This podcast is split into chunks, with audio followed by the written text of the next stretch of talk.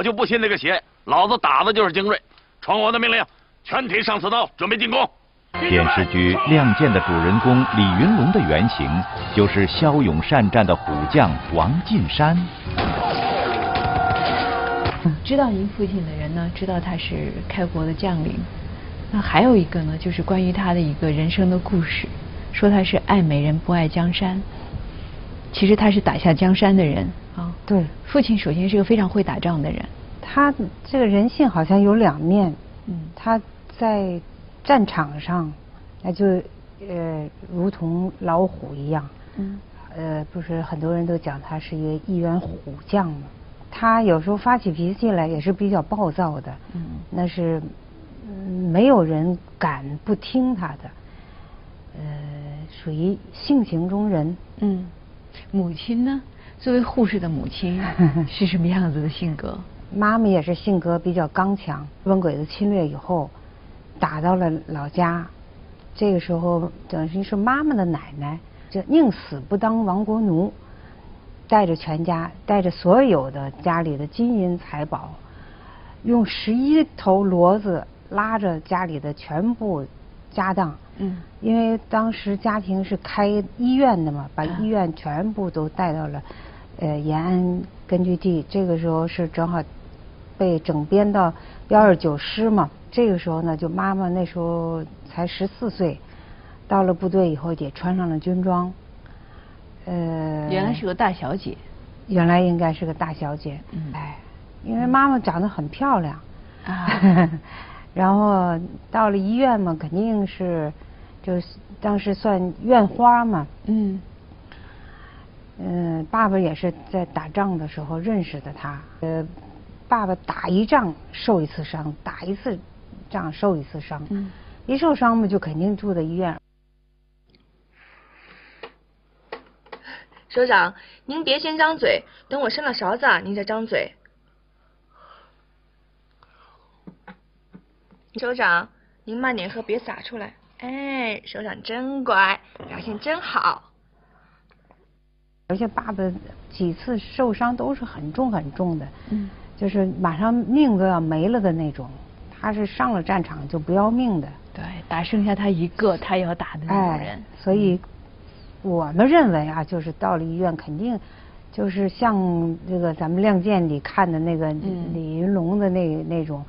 所有人都就觉得是，哎呀，大英雄来住院了，包括这些护士啊，医院里的工作人员都一定就非常羡慕这个大英雄。嗯。而且爸爸那时候长得也是仪表堂堂，爸爸是个美男子，妈妈又是美女，两个人肯定呃能能在一起，应该是顺理成章的。年龄相差只有六岁啊。对。也不算差别太大。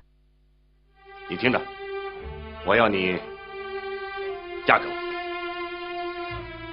我还没考虑好呢。再见。我答应。英雄加美女，王进山和韩秀妍相见恨晚。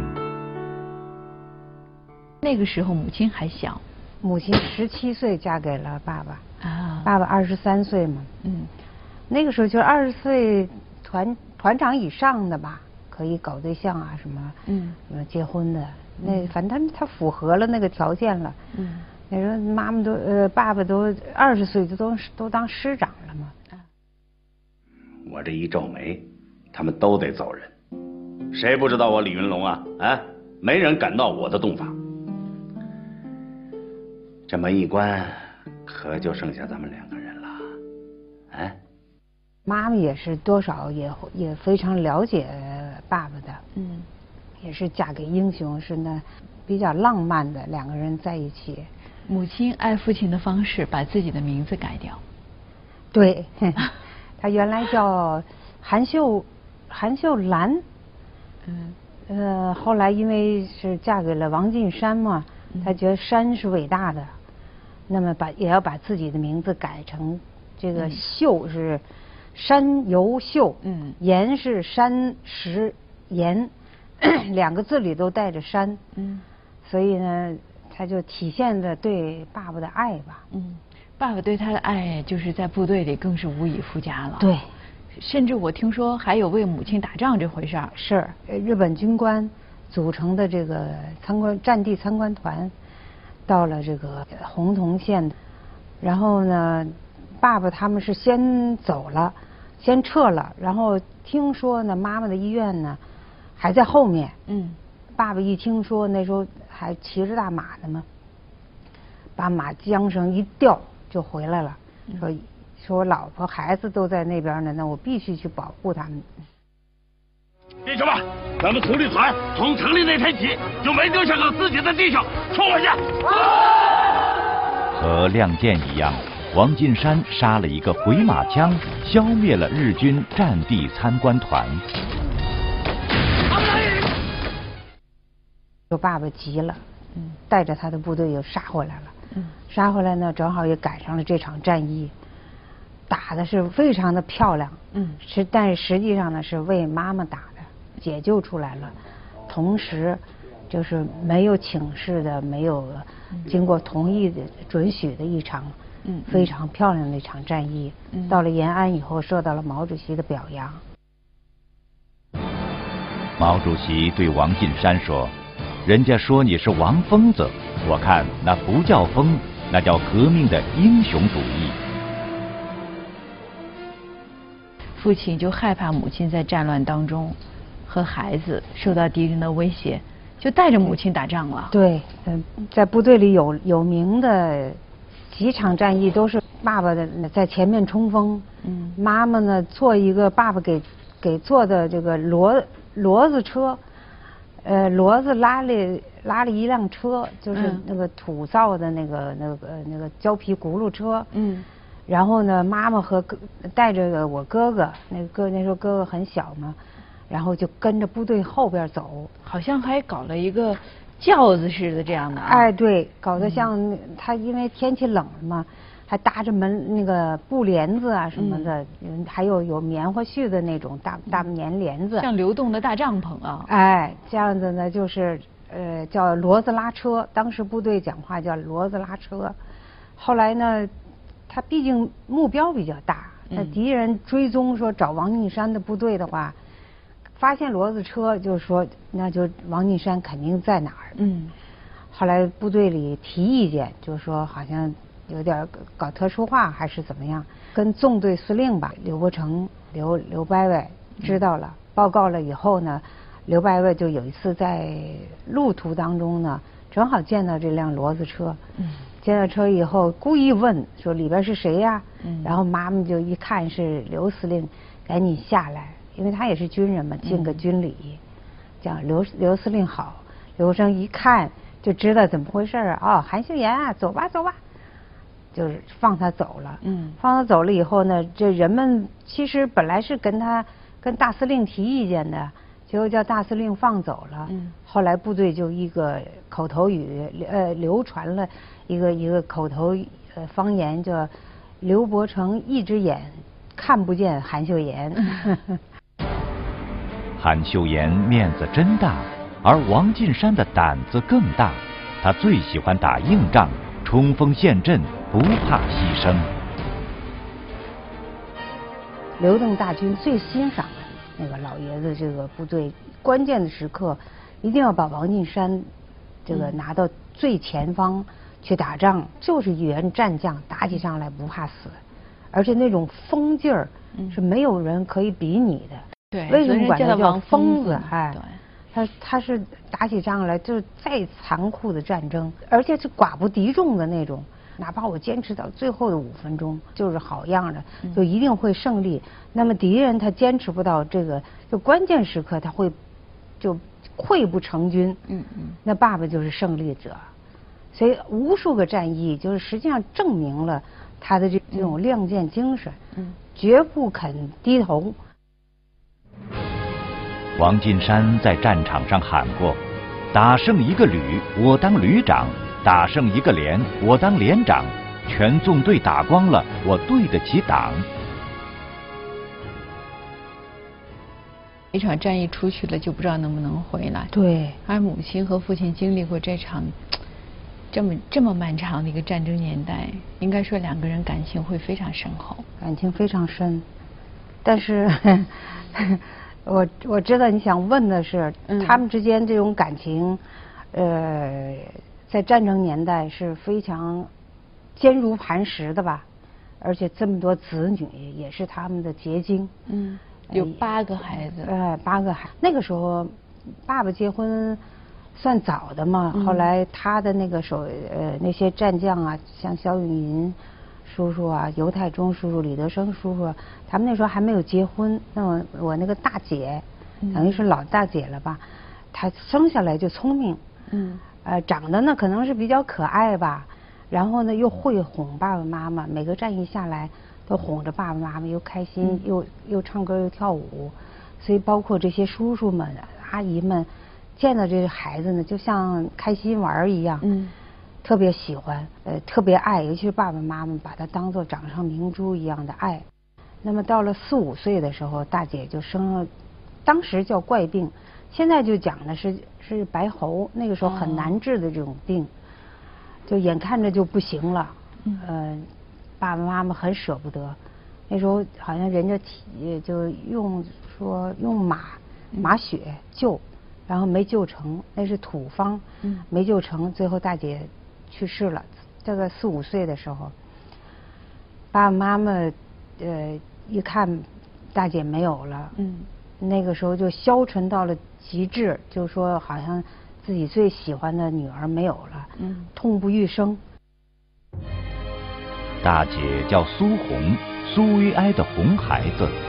革命母亲真不容易，在行军中还不断的生孩子。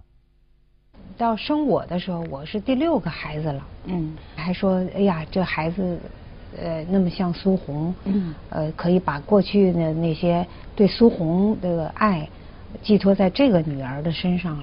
那妈妈呢？说我再不要孩子了，这是我这是老六嘛。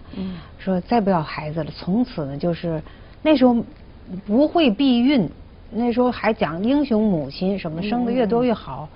妈妈不愿意要，但是呢就是还还是那什么，嗯还又有了。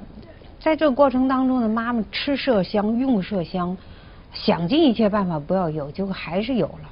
最后还是生了老七老八，嗯，的一个弟弟一个妹妹，但实际上他们身体都不是很好。一九五五年，毛主席为立下赫赫战功的将帅们授衔，四十岁的王进山被授予中将军衔。爸爸和小姨之间到底是怎么一回事，成了一种不可调和？小姨呢是那个跟一开始跟我那个妈妈的奶奶长长呃长到几岁以后，那个老奶奶去世以后呢，小姨就等于没人带她了，因为我姥姥姥爷他们全都在部队医院里，可能顾不上她，顾不上她呢，她就跟着我那个大舅，就跟着他大哥，在延安学校。学也待了半年，人家说你太小，也也，人家没办法处理他，嗯，然后就把他送到那个部队文工团，呃，五岁中五岁吧，穿个小军装就跟着部队一块演出，演了一年多呢，后来就想把他吸收到文工团里。这时候姥姥姥爷就说，还是让他学习吧。实际上他五岁多，他已经参加这个这个军队了。呃，做各种演出啊什么的，后来就姥姥姥爷不同意，说还要让他学文化，而且我爸爸妈妈意思也是，因为他们条件好一些呢，就等于一直就带着我这小姨，从小就等于生长在我们这个家庭，而且爸爸呢是特别喜欢所有什么朋友啊亲戚什么的，招呼在身边一一一片，包括自己的子女，这很多人都在家里。天真无邪的小姨本来是家里的开心果，她到哪里哪里就有欢乐。那这小姨跟父亲的年龄相差不少呢？相差不少，嗯。然后等于呃，后来小姨小姨上学，一直到上大学，等于都是爸爸一直，爸爸和妈妈一直关照她的。而且妈妈就像像像小姨的妈妈一样，嗯嗯嗯，这么爱护她、呵护她。对，哎，从小就跟着他虽然是花钱也是花老爷子的钱，啊。说要买一个买双冰鞋，那一双冰鞋好那说好几好几十块钱，二十多块钱一双冰鞋，你想那个时候那个条件，买一根冰棍儿才一分钱两分钱这样子的，能花二十多块钱给他，还那个什么。呃，就说明这个对小姨就像自己家里人一样。嗯嗯那么到大了以后，后来就是因为爸爸喜欢跳舞嘛，这在战争年代不是跟着毛主席、刘呃那个姚总理还跳舞哎周啊总理什么，他们不也是经常搞舞会？只要不打仗，都在一起搞舞会。那么到了和平年代也是，一到周末啊什么都都有舞会。从延安的窑洞到北京的俱乐部，革命队伍里流行跳交谊舞。军旅出身的王进山也迷上了跳舞。这时候刚开始，妈妈也去，妈妈也陪总理啊，陪毛主席一起跳舞啊什么的。嗯后来呢，因为妈妈很要强，妈妈要学习，就在北医上学，北医那个那个医学院嘛上学。上学之后呢，她陪不了爸爸了，陪不了爸爸呢，妈妈就觉得说爸爸不能跟别人跳舞，嗯跟别人跳舞不好嗯，这样呢就把小姨接过来，就让小姨陪着爸爸跳舞。然后小姨那那么天真烂漫的啊，那肯定没得说的，嗯跟爸爸在一起，那就就是自己家里人嘛，对，还可以见总理和主席。哎哎哎啊，小姨也长得很漂亮，